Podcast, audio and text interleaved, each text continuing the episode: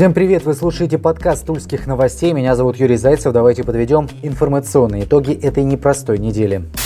Тульская область стремится к очередному антирекорду по коронавирусу. На неделе информационный центр по мониторингу ситуации с COVID-19 опубликовал графику по ежедневному приросту случаев коронавируса с начала пандемии. Картинка хорошая, попробуем описать ее словами, хотя многое и так понятно. Показатели осенью и зимой уже значительно превысили цифры весны и начала лета. Серьезный провал наблюдается в августе и сентябре. Максимальный показатель по заболеваемости 193 случая был зафиксирован в конце ноября. Это вспышка в городской больнице номер 2. После череды антирекордов коронавирус, согласно официальной статистике, бахнул так, что из заголовков на довольно долгое время исчезли формулировки с антирекордами и максимальными показателями. Тем не менее, после вспышки ситуация успокоилась ненадолго. Заболеваемость продолжает расти ежедневно. 30 ноября, следующий день после вспышки, было выявлено 164 случая COVID-19. Сегодня уже 180. Пятый день сохраняется тенденция к увеличению заболеваемости на 3 3-4 случая в сутки. Если ситуация не стабилизируется, то очередной антирекорд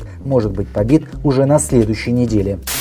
Заболеваемость растет и больше всех переживают школьники. На этой неделе для них прозвучала хорошая новость. Дистант возможен. Итак, приводим данные оперштаба на начало недели. Других нет, будут в понедельник. Из-за эпидемиологической ситуации полностью приостановлена работа в двух детских садах и в 22 группах в 19 дошкольных учреждениях. Также на дистанционное обучение ушли полностью 4 школы и еще 154 класса в 58 школах. Всего в Тульской области за парту по состоянию на начало недели не садятся более 10 тысяч учащихся. По словам министра образования Левтина Шевелевой, с прошлой недели в школах начали проверки общественные наблюдатели, проверяются, как разведены потоки учеников, проводится ли термометрия, если обеззараживатели значительных нарушений не выявлено. Губернатор Алексей Дюмин заявил, что в случае ухудшения обстановки появится необходимость перевода учеников на дистант. Не хотелось бы это делать с учетом того провала образовательного процесса на первом этапе, но нужно действовать на предупреждение, заявил глава региона. Пока решения нет, ждем. Губернаторство не вершина политической карьеры. СМИ считают, что совсем скоро начнется новый виток карьеры Алексея Дюмина. Издание «Свободная пресса» выпустило материал, посвященный главе Тульской области. Журналисты считают, что в карьере Дюмина и президента Путина есть что-то общее. Так, отмечается, что губернатора Тульской области ждет высокий пост уже в конце этого года или в 2021 году. Вероятно, Дюмин сменит главу ФСБ Александра Портникова. Также замечают авторы свободный пост первого зама директора ФСБ. Телеграм Телеграм-канал Кремль-9 утверждает, что решение о назначении Дюмина на пост директора ФСБ будет принято до 20 декабря. Директор Международного института политической экспертизы Евгений Минченко поясняет, что слухи о переходе Дюмина в Москву ходят давно и очевидно, что он один из наиболее опекаемых Кремлем губернаторов. Его цитируют многие федеральные СМИ. Тульской области уделяется большое внимание. Губернаторство в Тульской области не вершина политической карьеры Дюмина, и этот факт осознает многие, считает политолог политолог. Приводится в пример недавняя встреча Путина с Дюмином. Губернатор, пишет издание в ноябре, много времени проводит в Москве. Якобы Дюмин уже встречался и с главой ФСБ. Упоминается в статье слух о том, что Дюмин станет преемником Путина. Приводится в пример и то, что Путин перед тем, как стать преемником Ельцина, тоже возглавлял ФСБ. Напомню, что Тульская область стала единственным регионом в Центральном федеральном округе, помимо Москвы, где будет открыта площадка для пресс-конференции Владимира Путина. Она состоится 17 декабря. Итоги тайной продажи муниципального имущества в Туле подведут за новогодним столом. Почти ни капли не преувеличиваем. Давайте по порядку. Почему продажа тайная? Итак, Комитет имущественных и земельных отношений администрации Тулы планирует приватизировать четыре бывших МУПа – Орион, Лотос, Старт и Центр ГИС. Тульские новости ранее пытались узнать в КИЗО данные об имуществе, которое принадлежит компаниям, однако в ответ получили лишь отписку. Выглядит это довольно странно, продавец не желает раскрывать информацию о продаваемом новом товаре. Ранее был объявлен аукцион на продажу Центр ГИС компании за 9 миллионов рублей со странным клоном, а также Старта, имеющего в собственности кучу недвижимости в центре города. Теперь на аукцион выставлены Орион и Лотос, и вот здесь чуть поподробнее, лоты довольно интересные. Первый лот мы назвали самым чистым, имелся в виду род деятельности компании, это химчистка. Второй самый горячий, он же самый дорогой, это несколько бань на территории Тулы. Ориону принадлежат два нежилых помещения, почти 30 квадратов на улице Оборонной и 284,5 квадрата на улице Плеханова. Компанию можно приобрести за 11 миллионов рублей. Прибыль Ориона за позапрошлый год 8 тысяч рублей, за прошлый – 0. Ранее ООО активно участвовало в государственных закупках. Среди заказчиков можно найти Тульское казначейство, педагогические и политехнические университеты, МЧС, ФСБ, МВД, КБП, спецавтохозяйство. Правда, последняя активность компании на сайте государственных закупок датирована декабрем прошлого года,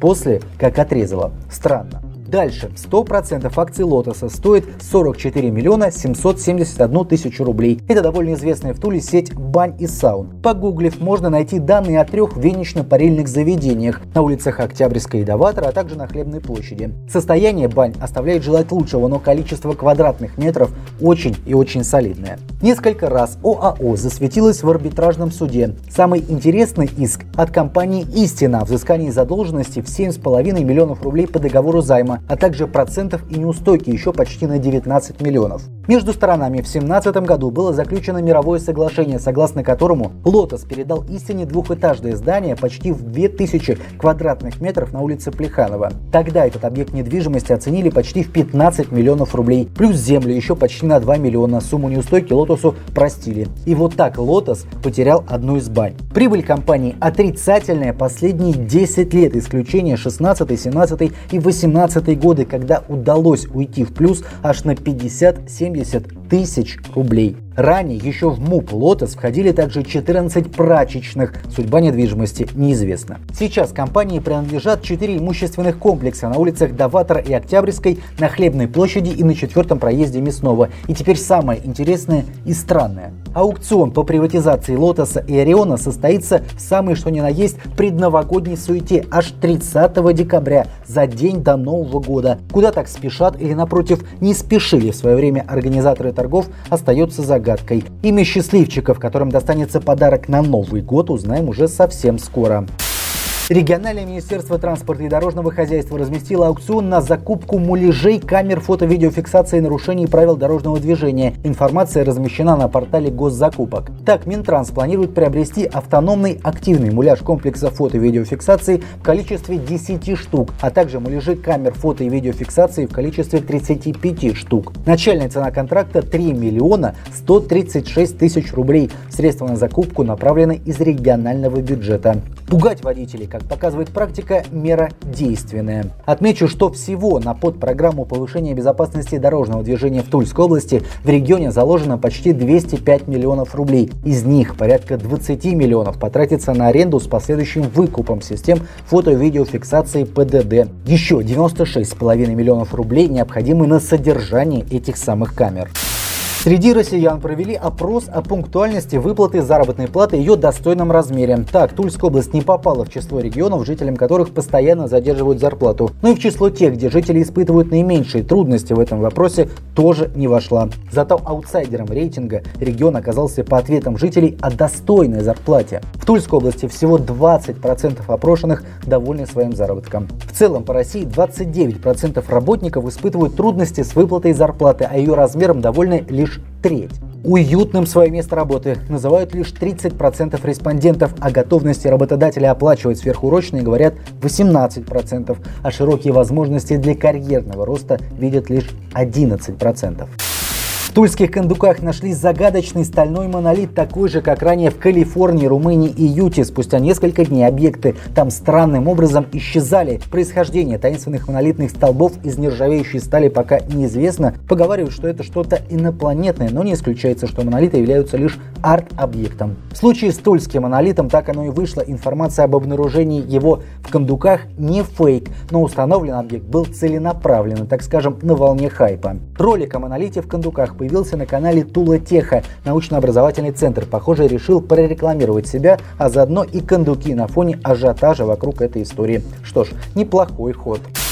Губернский каток в Туле все-таки установят по многочисленным просьбам горожан. Закончить монтаж катка планируется до 28 декабря. Однако на сеансах необходимо соблюдать коронавирусные требования Роспотребнадзора. В областном центре уже начали готовить город к празднику, установлено более 250 новогодних конструкций. В этом году на площади Ленина появились новые украшения. Входная арка, объемная фигура, белый металлический бык. Отмечу также, что все-таки будет работать праздничная ярмарка. Для безопасности посетителей новые торговые домики будут будут установлены на увеличенном расстоянии друг от друга. С 20 декабря в Туле начнут работать 34 елочных базара. На улице металлистов 25 декабря по 7 января вновь пройдет фестиваль-конкурс креативных елок. 31 декабря с 16 до 20.00 в городе запустит празднично украшенный музыкальный новогодний автобус «Дед Моробус». В салоне 10 персонажей в костюмах Дедов Морозов будут играть на духовых музыкальных инструментах. Также на площади Ленина и на Казанской набережной будет работать мультимедийный экран с трансляцией музыкальных клипов, поздравлений и новогодних огоньков. 4 января с 15 до 19.00 на набережной пройдет большой автопати Нового года «Держи быка за рога». Зимние забавы, короткие концертные программы, новогодние фотозоны. 5, 6 и 7 января с 12 до 19.00 Туликов и гостей города будет ждать уже полюбившееся шоу «Северная сказка». Праздничные мероприятия пройдут до 7 января.